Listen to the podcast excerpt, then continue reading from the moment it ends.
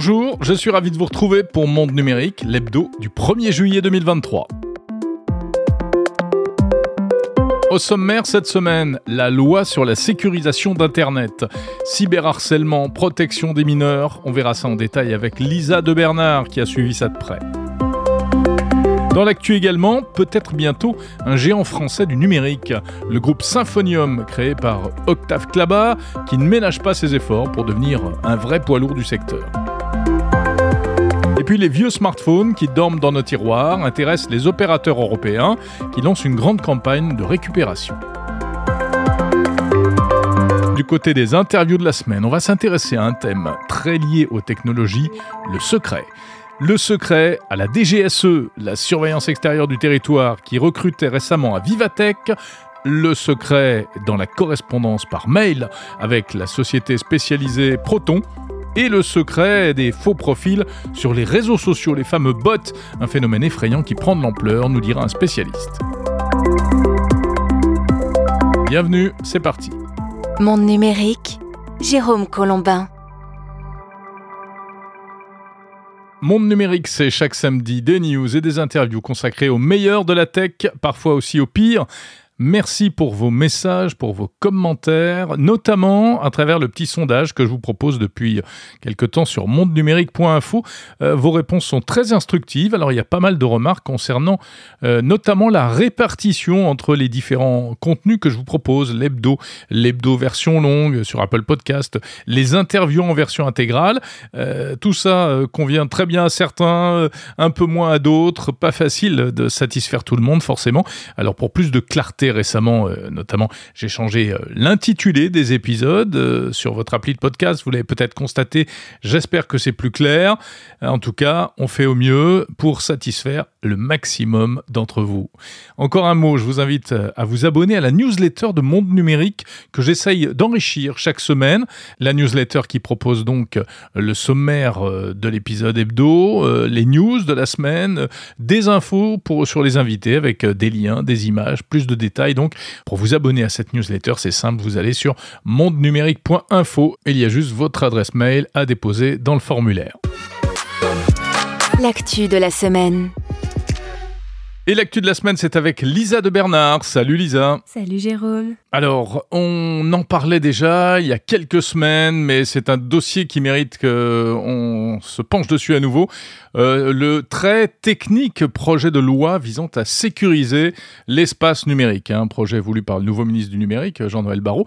Eh bien, euh, il poursuit son petit chemin parlementaire et euh, ce texte a passé cette semaine l'étape de la commission spéciale du Sénat préalable à la discussion proprement dite.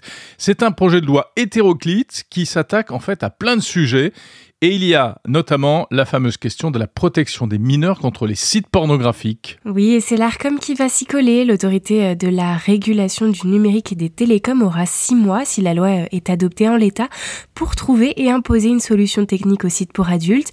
La grande question, c'est comment contrôler l'accès pour interdire les sites aux mineurs tout en respectant l'anonymat des adultes. On verra donc ce que l'ARCOM nous sortira de son chapeau comme solution technique. L'enregistrement de la carte bancaire sera peut-être obligatoire. En tout cas, une fois que ce sera défini, les sites qui ne respecteront pas les obligations pourront être bloqués et déréférencés. Voilà, puis on parle aussi beaucoup de ce système de double anonymat. Hein, voilà, donc il y a un, volet technique, un volet juridique. Euh, Lisa, autre visée de ce projet de loi, la lutte contre le cyberharcèlement. Et ça pourrait passer par une mesure euh, de bannissement des réseaux sociaux pour les cyberharceleurs, un bannissement qui pourrait aller de six mois à un an. Et à ça, eh bien, euh, l'un des rapporteurs du texte propose d'ajouter un nouveau délit, l'outrage en ligne, et d'élargir les motifs de bannissement, par exemple aux dénonciations calomnieuses, aux outrages sexistes et sexuels ou encore à la corruption de mineurs. Ce n'est pas tout. Le projet de loi veut également s'attaquer aux jeux euh, du Web 3. Plus spécifiquement euh, aux Jonum, les jeux euh, à objets numériques monétisables. Cela inclut par exemple les NFT revendables et ça concernerait notamment l'un des leaders du secteur, le français Sorar. Et ça fait grincer des dents hein, puisque les règles pourraient s'avérer moins contraignantes que pour les jeux d'argent et de hasard comme les paris sportifs ou encore le poker en ligne. Et toutes ces dispositions, eh bien, elles doivent être encore discutées au Sénat puis à l'Assemblée nationale. Voilà, donc il y a encore un petit parcours à suivre, mais c'est un, gros morceau, euh, surtout si tout cela entre en vigueur. Euh, il y a une mesure alors qui, elle, euh, a été votée mm, à l'Assemblée. c'est intéressant également cette semaine. Les députés ont voté la majorité numérique en France, qui est donc fixée à 15 ans. Ça veut dire quoi? Ça veut dire qu'en dessous de 15 ans, eh bien, les enfants auront désormais besoin de l'autorité de leurs parents pour s'inscrire, par exemple, sur un réseau social. Voilà, ça part sans doute d'un bon sentiment, mais ce sera probablement assez difficile à appliquer techniquement là encore. Autre sujet, un géant européen du numérique va-t-il voir le jour? Dirigé par Octave Klaba, le patron d'OVH, l'hébergeur du nord de la France, l'entrepreneur guitariste. En tout cas, il y travaille d'arrache-pied, Octave Klaba, et il vient de confirmer que pour cela, il allait notamment racheter cet été le moteur de recherche français Quant. C'est un projet ambitieux et qui pèserait lourd hein, dans la balance de la souveraineté numérique. Un projet de plateforme numérique baptisé Symphonium. Symphonium qui devrait réunir tout un tas de services numériques européens basés sur le cloud, notamment le moteur de recherche Quant qui n'a jamais réussi à s'imposer malheureusement. Également intégré à cette plateforme, on aurait Shadow, le pionnier du cloud gaming, racheté en 2021 mhm. par Octave Klaba. Aujourd'hui euh, très orienté sur euh, la location de PC virtuels dans le cloud pour les entreprises. Toujours est-il qu'Octave Klaba et son frère ne cachent pas leur ambition de concurrencer les services cloud de Google ou Microsoft. Ils disent même vouloir intégrer tout l'écosystème de la tech européenne dans l'aventure. Voilà, joli projet, ambitieux. On lui souhaite plein de bonnes choses à Octave Klaba si ça marche. Euh, et puis au passage, ben, en ce qui concerne Quant, on peut dire que c'est quand même ce qui pouvait leur, arriver de mieux hein, de se faire racheter comme ça. On a tous dans nos tiroirs de vieux téléphones dont on ne sait pas quoi faire. Eh bien, les opérateurs mobiles européens veulent ont décidé de se mobiliser. Ils veulent récupérer ces vieux appareils pour les recycler massivement, Lisa. Oui, et il y a du travail puisqu'il y aurait 5 milliards de téléphones inutilisés dans le monde. C'est énorme. Et l'opérateur français Orange et le suédois Télé2 ont eu l'idée de lancer une grande campagne de récupération et de recyclage. Au total, ce sont 12, 12 euh, opérateurs européens qui vont y participer Objectif, recycler 100% des mobiles collectés il faut dire que ces vieux appareils, ben en fait, ça représente une véritable richesse. Mhm, puisqu'en recyclant 5 milliards de téléphones, il serait possible de récupérer jusqu'à 8 milliards de dollars de minerais, or, argent, cuivre, palladium et autres terres rares. Et une fois récupérés, oui, c'est assez fou. Une fois récupérés, tous ces matériaux, eh bien, ils pourraient servir à fabriquer de nouveaux appareils. On sait que ce qui pollue le plus dans le numérique, en fait, c'est la fabrication des terminaux. Et donc, un smartphone reconditionné aurait un impact environnemental inférieur de 87% à smartphone neuf. Et par ailleurs, ces opérateurs se sont également engagés à recycler au moins 20% des, des smartphones neufs qui seront euh, vendus d'ici à 2030. Très bien. Mais en ce qui concerne les vieux, c'est vrai que souvent on a, on a du mal à s'en séparer. On les garde, euh, certains en tout cas les gardent euh, presque par, euh, par nostalgie. Hein. Moi, j'ai pas envie de rendre mon vieux, mon tout premier iPhone. Mais c'est fou parce qu'on est finalement assis sur, sur un tas d'or, hein. d'or même, d'argent, de cuivre, etc. Mais là, c'est pas nous qui allons en profiter puisque avec ça, il y a quand même, on le voit, des visées mercantiles. Hein. les opérateurs vont donc probablement revendre ensuite toutes ces matières premières pour refabriquer des terminaux. En tout cas, c'est une belle initiative. Merci beaucoup, Lisa de Bernard, qu'on retrouve chaque semaine dans Monde Numérique pour l'actu. Et je te dis donc à la semaine prochaine. Merci, Jérôme. À la semaine prochaine. L'innovation de la semaine. L'innovation de la semaine, c'est une chanson, mais pas n'importe laquelle, une chanson des Beatles qui devrait voir le jour cette année grâce à l'intelligence artificielle. En tout cas, c'est ce qu'a annoncé Paul McCartney euh, sur la BBC. Les Beatles vont enregistrer une nouvelle chanson avec la voix de John Lennon, pourtant décédé en 1980. Pour cela, il va utiliser un enregistrement de la voix de Lennon il pourrait s'agir d'une chanson écrite par Lennon en 1978 qui s'appelle Now and Euh, John Lennon avait euh, enregistré ce morceau euh, peu de temps avant sa mort. Mais le problème, c'est que la qualité du son n'est pas très bonne. Il y a notamment une ronflette électrique à l'arrière quand on tend l'oreille. Il y a déjà eu une tentative de récupération de cette chanson en 1995, mais ça n'avait pas vraiment marché et donc il n'y avait pas eu de suite. Aujourd'hui, grâce à l'intelligence artificielle, il serait possible d'aller beaucoup plus loin et véritablement de récupérer la voix de John Lennon, de la séparer de la musique et de la rendre pure et utilisable afin de, pouvoir mixer une, version audible. Alors en attendant, la chanson existe, hein, on peut la trouver sur, sur YouTube dans sa version originale et, elle est très belle. it's true. It's all. Voilà, Now and Then de John Lennon qui pourrait euh, reprendre vie prochainement d'ici à la fin de l'année, apparemment. Alors ce n'est pas la première fois que les ex-Beatles euh, font appel à la technologie. Hein. Bah, déjà à l'époque, dans leurs euh, derniers albums, le Double Blanc ou Sgt Pepper, il y avait beaucoup d'expérimentation technique, mais à l'époque c'était en analogique, on était bien avant les ordinateurs.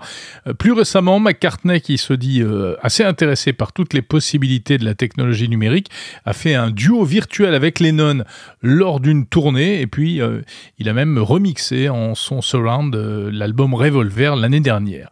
Donc maintenant voilà, on attend avec impatience euh, la future toute dernière chanson des Beatles, hein, parce que là ce sera vraiment la dernière, les Beatles qui se sont séparés il y a maintenant 50 ans. Monde numérique, le meilleur de la tech. Les interviews de la semaine de Monde Numérique à présent. C'est donc une thématique spéciale secret que je vais vous proposer, avec tout d'abord cette interview exceptionnelle d'un responsable de la DGSE. On va parler également d'un service de mail et de calendrier sécurisé, et puis du phénomène euh, assez inquiétant des bots, les euh, robots qui hantent Internet et notamment les réseaux sociaux. Les versions intégrales des interviews qui vont suivre sont à retrouver dès à présent dans la version premium de l'hebdo sur Apple Podcast, ou bien la semaine prochaine, à partir du 3 juillet, en épisode séparé sur toutes les plateformes de podcast.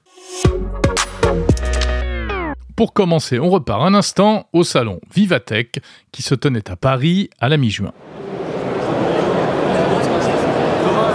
Quand on visite les allées de Vivatech, on ne s'attend pas forcément à tomber sur des espions, des vrais. En tout cas, sur un stand de la DGSE, la Direction Générale de la Sécurité Extérieure. Alors, attention, interdiction de prendre des photos, euh, pas de nom de famille, mais euh, beaucoup d'échanges avec les visiteurs, car si la DGSE est à Vivatech, c'est parce qu'elle s'intéresse évidemment de très près à la technologie. Et elle recherche également du monde, la DGSE recrute. Si une carrière dans le renseignement vous tente, écoutez, ceci va vous intéresser. Bonjour Charles. Bonjour. Vous êtes euh, responsable technique au sein de la DGSE. On n'en dira pas plus. Exactement.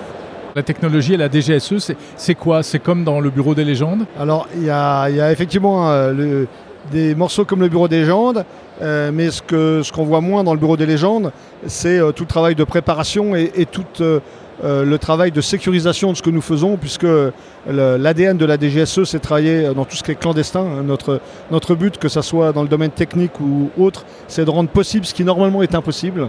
Euh, donc ça va toucher euh, plein plein de domaines, ça va du quantique jusqu'au forensique, jusqu'à l'électronique. Donc il y, a énormément de domaines. Est-ce que comme dans le bureau des légendes, vous pouvez entrer dans n'importe quel smartphone? Alors évidemment, vous imaginez bien que je ne vais pas vous donner les détails, mais comme, comme je viens de le dire précédemment, notre but c'est de rendre possible ce qu'il n'est pas. Et donc effectivement, euh, on a des équipes qui travaillent sur euh, la mise au clair de tout ce qui est, euh, tout ce qui est chiffré. On a des équipes qui travaillent sur la mise en place de pièges, de balises. Et également, on travaille aussi à, essayer d'atteindre la donnée là où elle est en clair, parce que c'est quand même le meilleur moyen de l'avoir non chiffré. Alors, quand on va sur le site de la DGSE, ou même ici sur votre stand, on voit des offres d'emploi. Ça veut dire que vous recrutez, vous cherchez des talents. Alors on recrute plusieurs centaines de personnes euh, par an. Euh, et notamment au sein de la direction technique et de l'innovation dans tous les domaines, euh, dans le domaine cyber, dans le domaine informatique, dans le domaine des réseaux, dans le domaine de l'électronique, dans le domaine de tout ce qui est communication numérique, hyperfréquence, enfin domaine radio au sens large, des chimistes également. Voilà, on a toutes les facettes de la science sont représentées chez nous parce que c'est rarement un dispositif tout seul qui nous permet d'atteindre notre but, mais c'est la combinaison d'un certain nombre de solutions qui fait qu'on est efficace. Quel type de profil vous recherchez Alors, on cherche euh, avant tout des gens euh, qui sont curieux, qui ont envie de servir leur pays évidemment, puisqu'il y a un certain nombre de, contraintes liées à la, au, secret de notre activité, à la discrétion qui nous est imposée. Mais c'est des gens qui ont une aptitude à travailler en équipe, et puis évidemment qu'on les compétences euh, dans le domaine pour lesquels ils sont recrutés, que ce soit, je le répète, en, cyber, en informatique, en, forensique, en crypto, voilà, euh, des gens qui, euh, qui, ont un background académique et ou un background d'expérience antérieure dans, dans, une plus, plus ou moins grosse entreprise, mais quelqu'un qui, voilà, qui peut nous apporter à la fois des savoir-être et des savoir-faire. Est-ce que vous, arrivez à séduire, par exemple, des, jeunes qui sortent d'école parce que euh, on sait que dans ces milieux-là, dans ces métiers-là, on peut très vite euh, avoir de très belles propositions, de très bons salaires, de très belles perspectives de carrière. Est-ce que vous pouvez offrir la même chose euh, de la part d'un service public? Alors, on, a des, salaires qui sont ce qu'ils sont, mais qui ne sont pas du tout déshonorants sur la place de Paris. en revanche, ce qu'on peut leur apporter en plus, c'est la question du sens. C'est de savoir qu'en venant chez nous, ils vont contribuer à euh, renseigner euh, nos autorités, à euh, participer à déjouer des attentats, à, voilà, dynamiser un certain nombre de, de, pans de notre, notre activité française. c'est peut-être moins ce qu'ils feront dans une entreprise privée, même s'il faut évidemment des talents dans les entreprises privées. Et souvent, les, jeunes, notamment les, jeunes ingénieurs, sont attirés chez nous par à la fois les moyens techniques qu'on peut amener à mettre en œuvre, les capacités de calcul par exemple pour les crypto-mathématiciens, mais également le fait euh, qu'il y a une, une, excellence technique dans beaucoup beaucoup d'équipes et donc ça les tire vers le haut. Donc ça veut dire que vous avez des moyens, vous estimez avoir des moyens que par exemple on ne trouvera pas forcément dans le privé en termes quoi de puissance d'ordinateur Oui, alors on a, des, on a des moyens, je parlais des moyens de calcul, euh, mais aussi des moyens en termes de réseau, ainsi de suite, qui sont, qui sont considérables, hein, que, que le contribuable français euh, nous a donné. Donc on, on veille à ce que ça soit utilisé au mieux possible. Euh, et puis, et on a aussi des, moyens que nous donne la loi pour agir. Euh, qui sont des, moyens très très contrôlés, mais qui nous permettent d'exercer notre action dans, des bonnes conditions. Comment être sûr, malgré tout, que vous n'allez pas trop loin? Qu'est-ce qui me garantit que la DGSE ne va pas m'espionner moi, par exemple? Alors, c'est une excellente question. Donc, la, DGSE a des pouvoirs exorbitants, vous l'avez compris, dans, dans, ses moyens et ses capacités d'action. Et en revanche, elle est parfaitement euh, soumise au cas de la loi de 2015 euh, qui euh, a bien cadré toute notre action. Et en particulier, on a la Commission nationale de contrôle des techniques de renseignement, la CNCTR, qui est dans nos murs au maximum tous les 15 jours et la plupart du temps, toutes les semaines, tous les 10 jours, pour contrôler que ce que nous faisons est conforme au cadre de la loi. On est peut-être l'administration la plus contrôlée de France. Euh, en tant que citoyen français, vous pouvez être euh, rassuré sur ce plan-là. Donc en principe, vous ne faites pas n'importe quoi, parce qu'on sait qu'il y a eu du passif hein, aux États-Unis, euh, la NSA, etc. Exactement, tout est parfaitement tracé. Ces traces sont à disposition de la commission de contrôle qui vérifie qu'on n'intercepte pas notre gendre, nos enfants, le conjoint. Donc euh, tout ça est que chaque euh, action est motivée, s'inscrit dans le cadre d'une mission particulière. dans, un certain nombre de cas cadrés par la loi, il faut une demande particulière. Cette demande euh, donne lieu ensuite à un contrôle. Oui, il peut y avoir des hackers qui ne seront pas poursuivis par la justice chez vous. Oui, alors justement, les hackers, ça fait partie des gens qu'on recrute, hein, comme vous le disiez, pour aller chercher les informations là où elles sont claires, là où elles sont plus facilement utilisables et exploitables. on ne va pas recruter des fous, on va pas recruter des gens dangereux, mais on va recruter des gens qui ont cette âme de, hacker, donc à la fois la compétence technique et également euh, un côté un peu euh, fouineur, quelqu'un qui va essayer de trouver des modes opératoires pour, euh, voilà, pour rentrer là où normalement on ne peut pas rentrer. Merci beaucoup, Charles. Ce sera votre nom pour cette interview. Merci beaucoup. Je rappelle que vous représentez la direction technique de la DGSE. Merci à vous.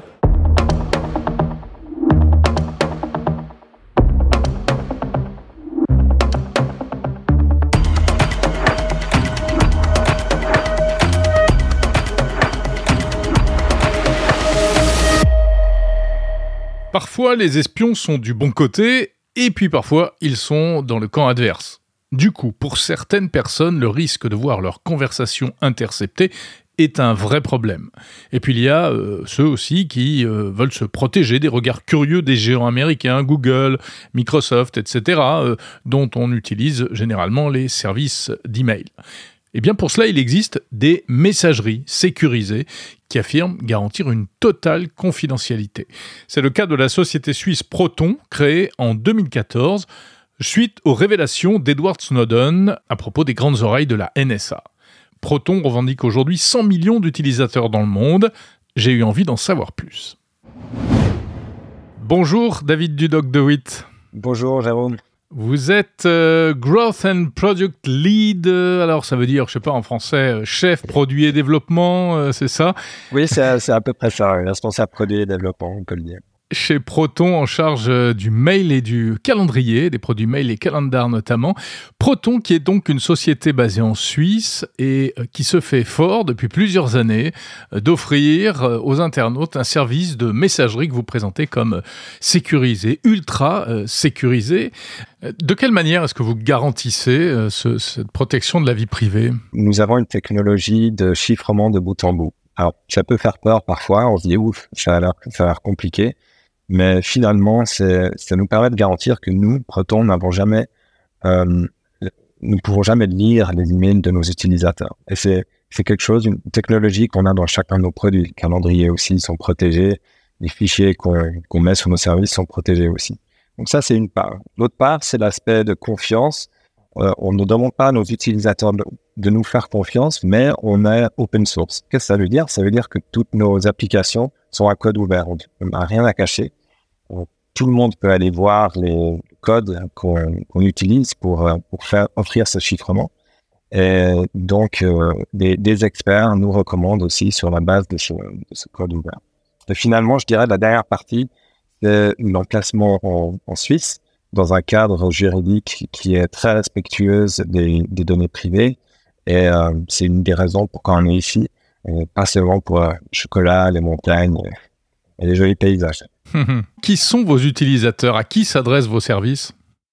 Nos services sont pour toute personne qui a, euh, pour qui la, protection des données privées est importante. Et c'est intéressant parce que ça, c'est quelque chose qui devient important pour, euh, pour le plus grand nombre. Il y a quelques années en arrière, peut-être vous demandiez dans la rue euh, si, si la protection des données privées était importante. Peut-être qu'il y aurait eu des réponses hésitantes parce que Facebook, les grands services sur Internet se servait beaucoup des données des utilisateurs pour fonctionner.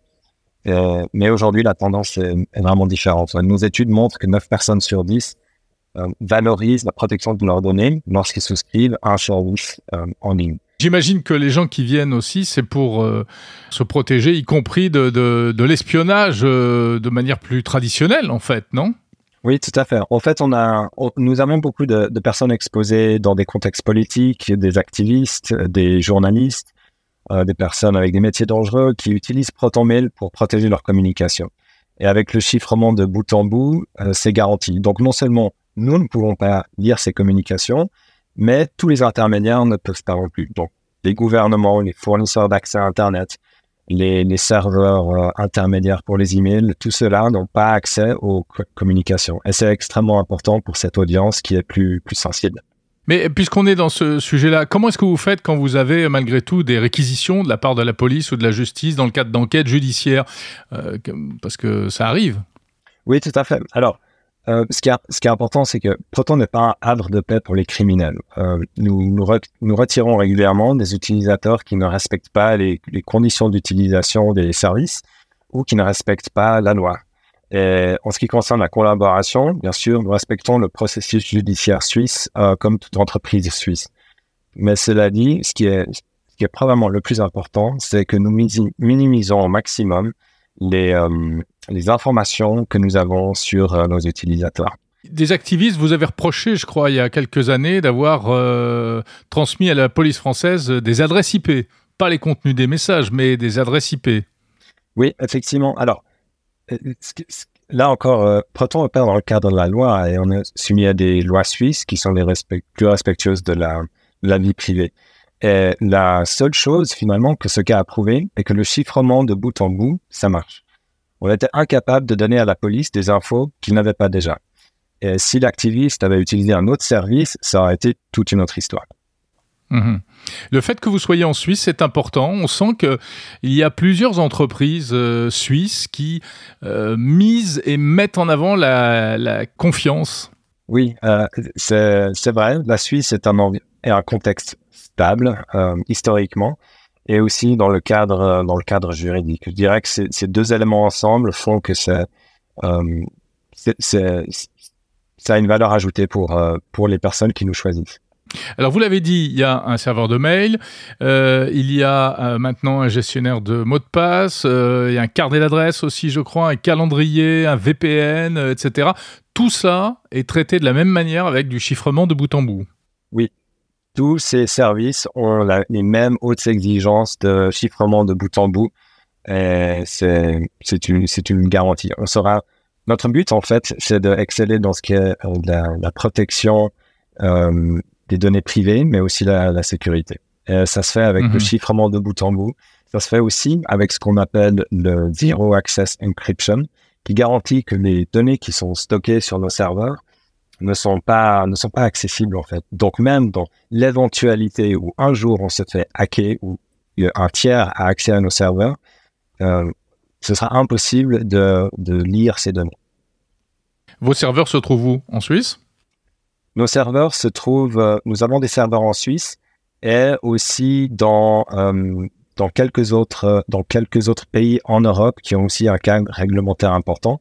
Mais finalement, ce qui est important ici, c'est que comme c'est du chiffrement de bout en bout, où que soient nos serveurs finalement, les données ne peuvent pas être euh, décryptées. Et la deuxième chose importante, c'est aussi, même si on a des serveurs euh, dans d'autres pays, c'est aussi euh, nous respectons toujours le cadre judiciaire suisse et pas celui de tous les tous les autres pays. C'est pas, euh, pas le cas. Ouais.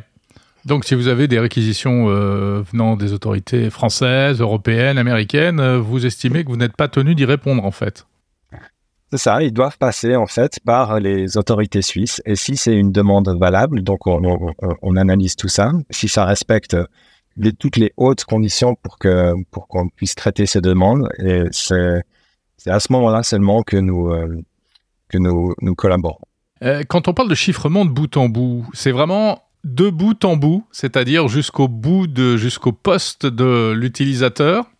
Oui, parce que c'est une, image que j'aime bien utiliser qui démystifie un peu le chiffrement de bout en bout, c'est euh, la, comparaison entre la carte, carte postale et la lettre commandée. La carte postale, on écrit euh, on écrit à quelqu'un et ensuite on l'envoie à la poste et finalement tout le monde peut le, peut le lire, tout intermédiaire peut le lire.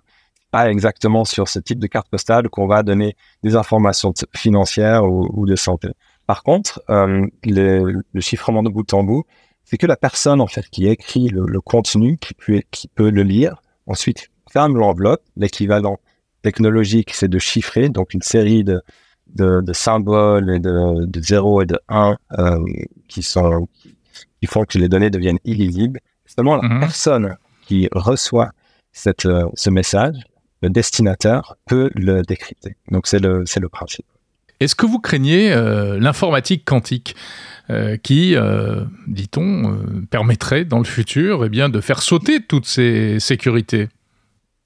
C'est une excellente question. Alors, on, regarde les, évolutions de près euh, quant à l'informatique quantique et la sécurité quantique. On, euh, nous n'avons rien annoncé pour l'instant. Euh, nous travaillons avec des, des groupes de recherche sur des nouvelles technologies de sécurité régulièrement. On a des équipes de crypto qui se focalisent là-dessus. le but, c'est d'être toujours, notre, notre mission est d'être toujours à la pointe de la protection des données privées et de la sécurité. Donc, si un jour, ce type de, d'informatique quantique devient un vrai souci, devient une réalité, euh, nous, euh, nous voulons être à jour. Oui, parce que le problème, c'est qu'on peut aujourd'hui intercepter des communications, par exemple, pour les déchiffrer euh, dans 5 ans, 10 ans ou peut-être avant. Alors ça, ça j'ai pas, nous n'avons pas étudié la question en détail encore. Nous pensons qu'il y a beaucoup de valeur à chiffrer de bout en bout avec les meilleures technologies qu'on a aujourd'hui. Au bout d'un mhm. certain stade aussi, ce qui est important de se rappeler, c'est que euh, ça devient, si, si, on dépasse certains niveaux d'encryption, on dépasse aussi le cadre légal et ça peut être considéré comme, euh, comme une arme militaire presque. Donc on doit aussi opérer dans le maximum légalement possible pour, euh, pour chiffrer ces, ces données. Merci beaucoup, David Dudoc de Witt, chef produit et développement chez Proton à Genève. Merci beaucoup, Léon. Et pour en savoir plus, rendez-vous la semaine prochaine pour l'interview intégrale de Proton et aussi de la DGSE.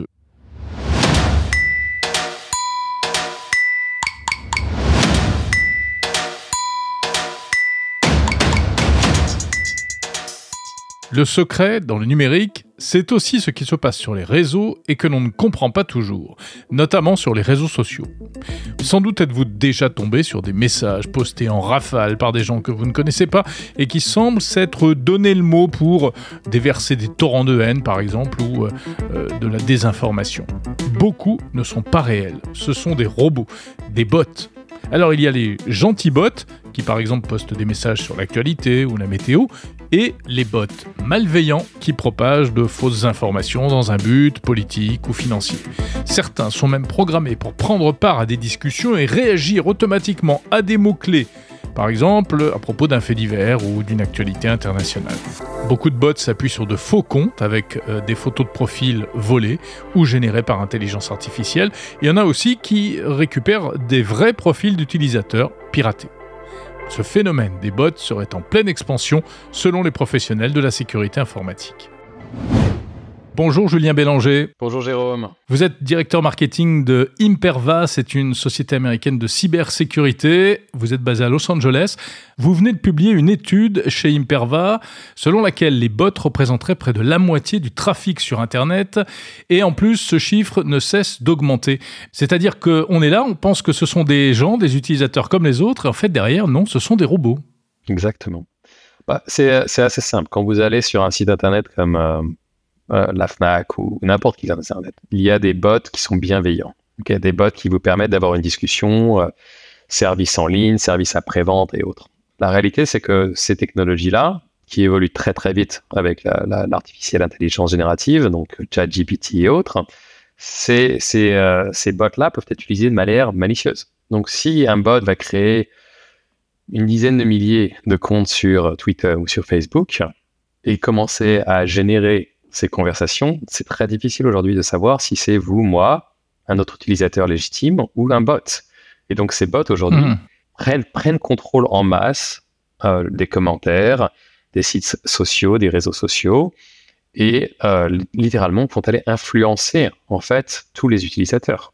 Parce qu'en réalité, un site internet comme euh, Twitter ou Facebook ou Reddit ou, ou tous ces réseaux sociaux, ils indexent le contenu, ils indexent les trends, ils indexent que vous, vous regardez. Donc si vous commencez à tomber et à regarder ce que les bots créent, et qu'il y en a de plus en plus, tout votre groupe social, vos intérêts vont être en fait déterminés par les actions de ces robots. C'est là où on voit vraiment les efforts de Twitter, de Facebook pour essayer de reconnaître ces, ces utilisateurs automatisés, malveillants, et de les éliminer. Mais c'est une course qui est en fait euh, une course aux armes, c'est-à-dire que plus vous avez de, d'automatisation de, pouvoir de serveurs, plus vous avez accès euh, à, des, en fait, des, des, des, banques de serveurs qui sont très, très, très euh, économes, plus vous allez en fait aller à l'encontre de, des grands acteurs comme Twitter et Facebook. Là, ça devient une guerre de celui qui va avoir le, plus le retour sur investissement le plus grand par rapport euh, au, coût le moindre. Et donc là, les, les mmh. attaquants, généralement, gagnent. Parce qu'un attaquant, il a tout le temps du monde pour arriver à, aller à l'encontre de, de, Twitter ou de mhm. Facebook. Tandis que Facebook et Twitter, ils ont quelques secondes pour réagir. Vous parlez des bots qui génèrent des conversations, il y a aussi les bots qui euh, commentent. C'est comme ça que, par exemple, on voit euh, dès qu'il euh, y a une prise de parole d'un ministre ou d'une personnalité, etc., etc., derrière des torrents de commentaires, la plupart du temps négatifs, agressifs, etc la plupart émanent de euh, robots logiciels. Absolument, oui.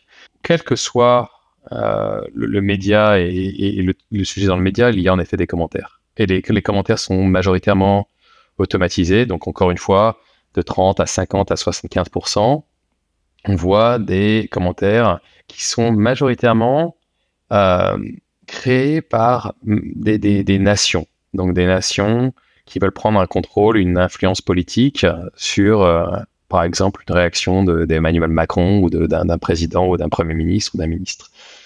Euh, ça peut aussi être euh, des, partis politiques d'autres pays. Ça peut être aussi simplement des bots qui, qui sont des, groupes anarchiques pour juste aller perturber les médias en, en, règle générale. Mais mmh. donc ça, ça devient vraiment difficile et je pense que dans les dix prochaines années, malheureusement, ça va devenir de plus en plus difficile. Ce qu'il faut réaliser, c'est que les bots malveillants on les connaît et on les reconnaît maintenant depuis une dizaine d'années.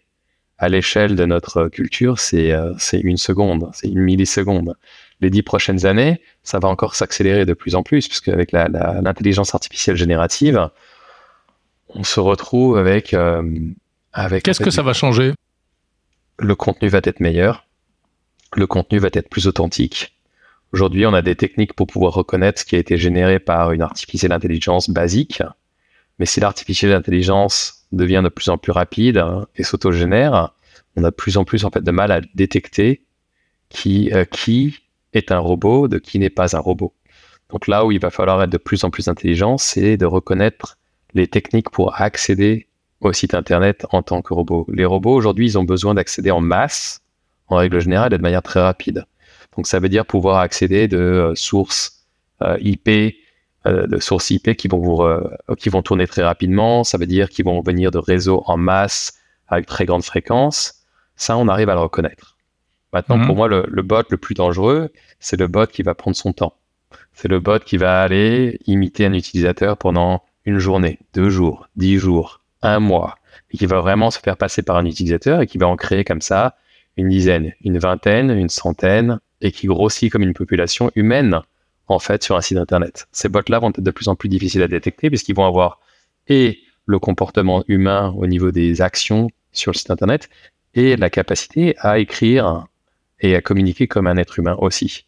Là, on va vraiment, on va vraiment avoir besoin de, en fait, de continuer à développer des techniques de reconnaissance d'intelligence artificielle. Alors là, ça va être une guerre qui va juste être passée à un nouveau niveau, c'est-à-dire l'intelligence artificielle criminelle contre la bonne intelligence artificielle et comment se reconnaître l'un et l'autre en réalité. C'est vertigineux hein, quand on vous écoute, Julien Bélanger. Et nous, pauvres utilisateurs, dans l'histoire, qu'est-ce qu'on peut faire? On est totalement incapable de reconnaître un bot, euh, même si on discute avec lui sur un réseau social. On est relativement incapable de reconnaître ça, et en réalité, on est même, euh, on, est même en train de d'apprendre à cohabiter avec les bots. On est en fait un peu éduqué pour cohabiter avec les bots, puisqu'on interagit déjà tous les jours avec des bots euh, sur les, services d'après-vente client. Hmm. mais on euh, sait que ce sont des bots, enfin la plupart du temps. On sait que ce sont des bots, mais je pense qu'on s'adapte à ça. Là, j'ai vu, euh, j'ai vu un article il y, a, une dizaine de jours sur justement des influenceurs qui utilisent leurs images sur Internet, les vidéos, les enregistrements, les blogs, les, les, les différents podcasts qu'ils créent. Et avec l'intelligence artificielle, ils se recréent donc une image euh, une voix et, une pensée, et ensuite il s'envoie euh, sur Internet, il se propose sur Internet à avoir des discussions avec les utilisateurs. Donc un, une personne comme vous, aujourd'hui pour enregistrer euh, tous vos podcasts, recréer Jérôme et offrir une subscription, donc un abonnement, où moi, Julien Bélanger, je pourrais parler avec vous sur un sujet spécifique un à un, sans avoir tout le monde. Donc là, là, ça va être très difficile de savoir si c'est un bot ou si c'est pas un bot. Ce qu'on peut faire, nous, pour se protéger des bots malicieux, c'est évidemment l'hygiène de base, c'est-à-dire euh, les identifiants, les passcodes, la double authentification, euh, ne pas utiliser les mêmes identifiants pour tous les mêmes tous tous les sites internet, mais ça reste les mêmes bases. Après, ce que nous, on peut faire pour éduquer, euh, pour nous éduquer et éduquer nos enfants, ça reste la même chose en fait de base, c'est-à-dire euh, avoir un esprit critique. Un bot, en réalité, ça n'est qu'une représentation d'une opinion humaine euh, malveillante. Donc cette utilisation malveillante, elle peut être représentée par un humain ou par un bot. La différence, c'est que le bot, il va pouvoir le faire de manière extrêmement rapide et à grande échelle. Donc en fait, il faut avoir un peu.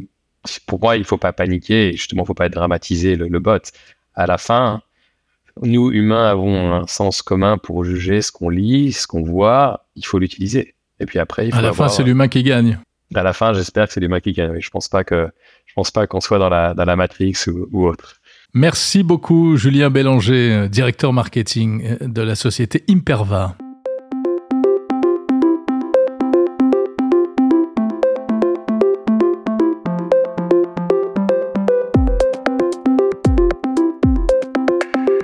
Attendant d'être remplacé par un bot, j'étais ravi de passer à nouveau ce moment avec vous en chair et en os. C'est fini pour cet épisode de Monde Numérique Lebdo. Merci de l'avoir écouté jusqu'au bout. Je vous donne rendez-vous la semaine prochaine pour les interviews en version longue, en épisodes séparés, euh, si vous avez écouté la version classique de Lebdo. Euh, n'hésitez pas à me dire en commentaire ce que vous pensez de en général et de cet épisode en particulier. Comme d'habitude, n'hésitez pas à liker, à commenter euh, Monde Numérique sur les plateformes de podcast. C'est très important, des petites étoiles euh, par-ci par-là. Surtout, faites connaître ce podcast à vos amis, abonnez-vous à la newsletter en allant sur le site mondenumérique.info. Je vous dis à la semaine prochaine, salut